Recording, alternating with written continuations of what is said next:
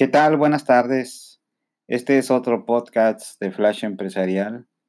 Hoy hablaremos del informante fiscal.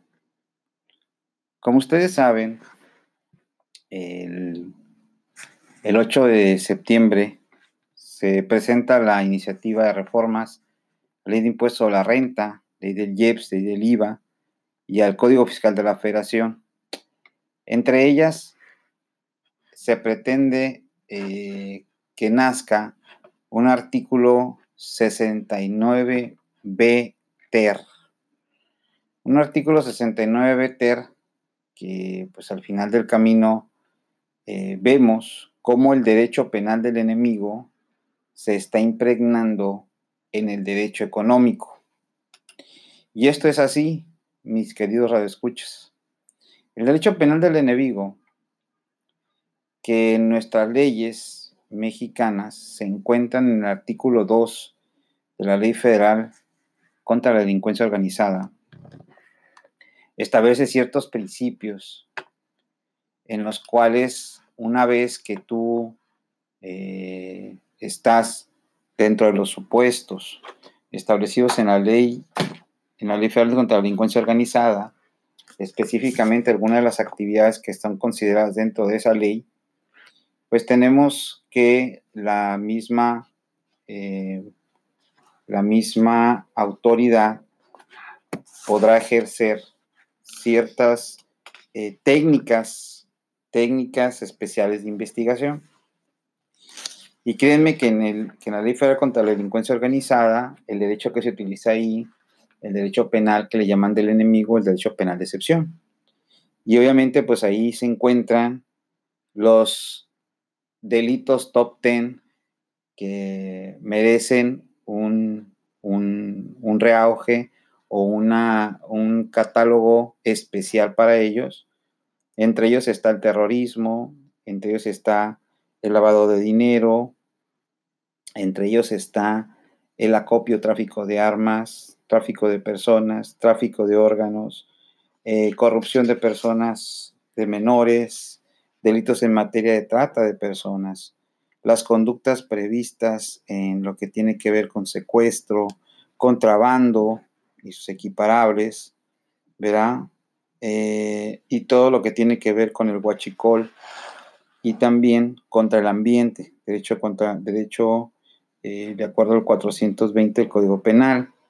Y para el próximo año tenemos una reforma top 10 Hoy, en este día, se publica o se, se publica en Gaceta Parlamentaria de Academia de Diputados, donde también se unen a este top 10 el delitos que tienen que ver con delitos fiscales del artículo 108 y 109 del Código Fiscal de la Federación, también ya serán considerados parte de los top 10 de aquí de la delincuencia organizada.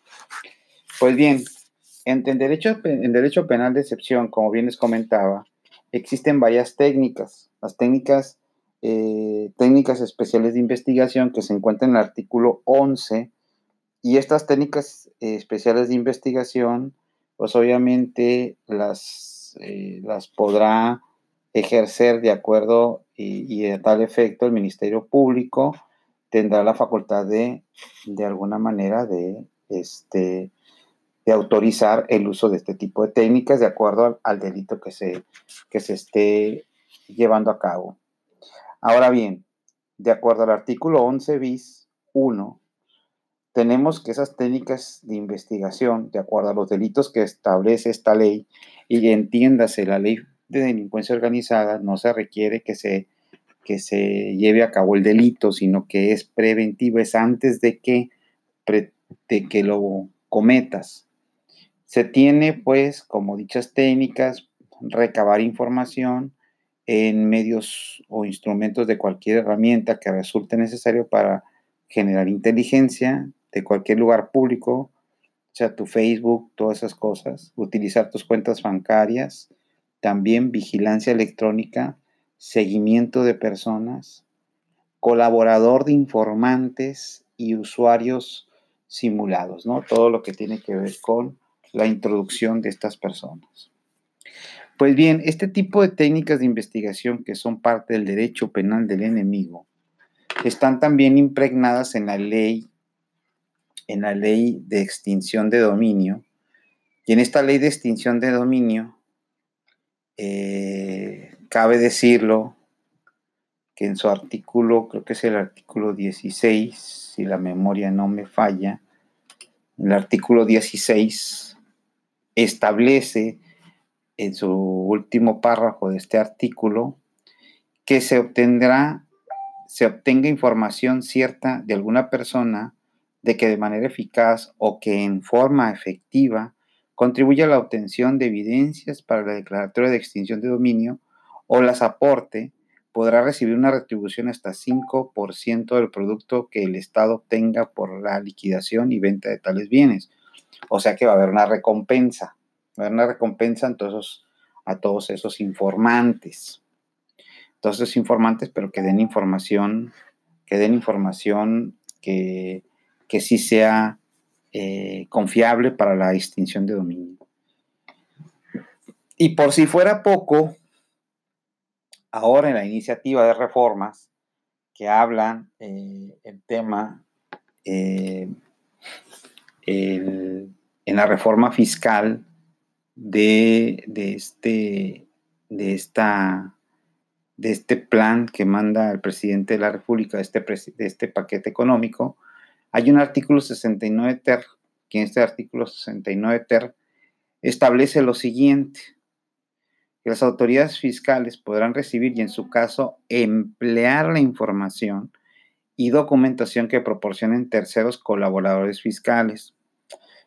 Cuando estábamos leyendo esta, esta, esta parte de la iniciativa, nos acordamos de la ley federal, de, la ley federal contra la delincuencia organizada, que también allá hay testigo protegido y colaborador, eh, también eh, las dos figuras.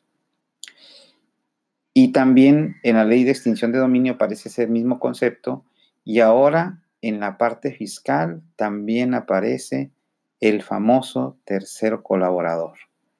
Entonces es interesante, vamos a ver cómo es que este tercer colaborador va a coadyuvar con la autoridad a efectos, pues, de que se considere que la información que de él pueda ser utilizada en un juicio. Entonces, de acuerdo al 69 de TER, la autoridad podrá tener de alguna manera información de terceras personas para sustanciar el procedimiento previsto en el 69 del Código Fiscal.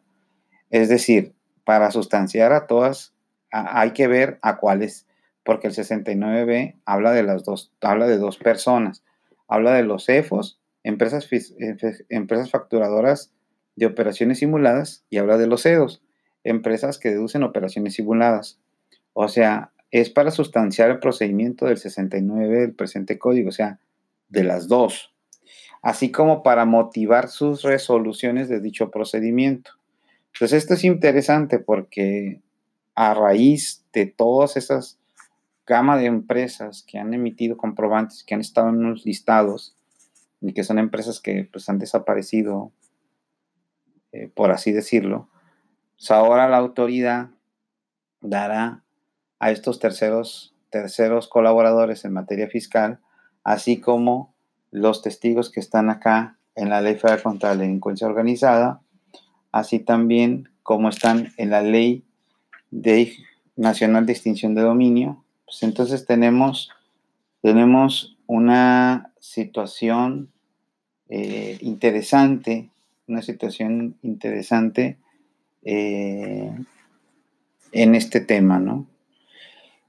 ¿Y qué se considera tercer colaborador fiscal? Aquella persona que no haya participado en la expedición, adquisición o enajenación de comprobantes fiscales que amparen operaciones inexistentes, pero que cuenta con información que no obre en poder de las autoridades relativas a contribuyentes que han incurrido en tales conductas y que voluntariamente proporciona a la autoridad fiscal la información de la que puede disponer legalmente y que sea suficiente para acreditar dicha situación. La identidad del tercero colaborador fiscal tendrá el carácter de reservada en los términos del 69 de este código. Es decir, que la información que se te dé, que dé el tercer colaborador va a mantenerse sellada para esos efectos. Y esto es interesante porque estas figuras que están amaneciendo ahorita no es más que parte del derecho, de la expansión del derecho penal en las diferentes ramas.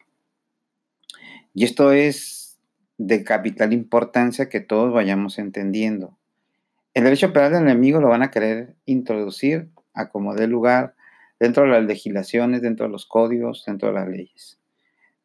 ¿Con qué finalidad? Pues pueden ser dos finalidades, ¿no? Una finalidad, una finalidad que es la que todo el mundo quiere, que realmente atacar a todas esas personas que sí están vendiendo facturas y que les den un, un este, una, ¿cómo se llama?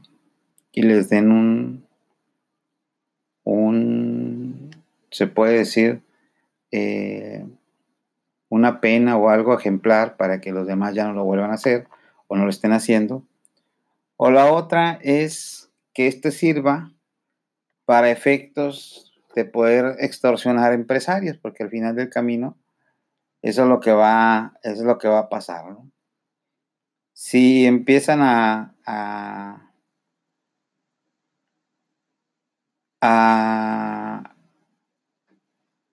al, ¿cómo se llama?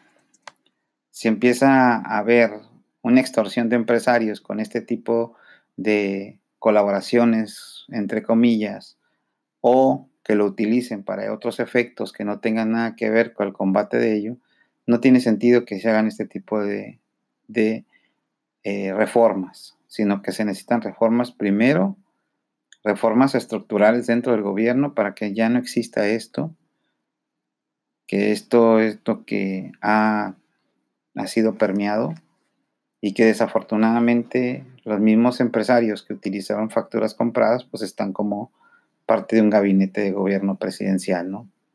Entonces sí es importante este, este tipo de situaciones que hay que tomarlos en cuenta.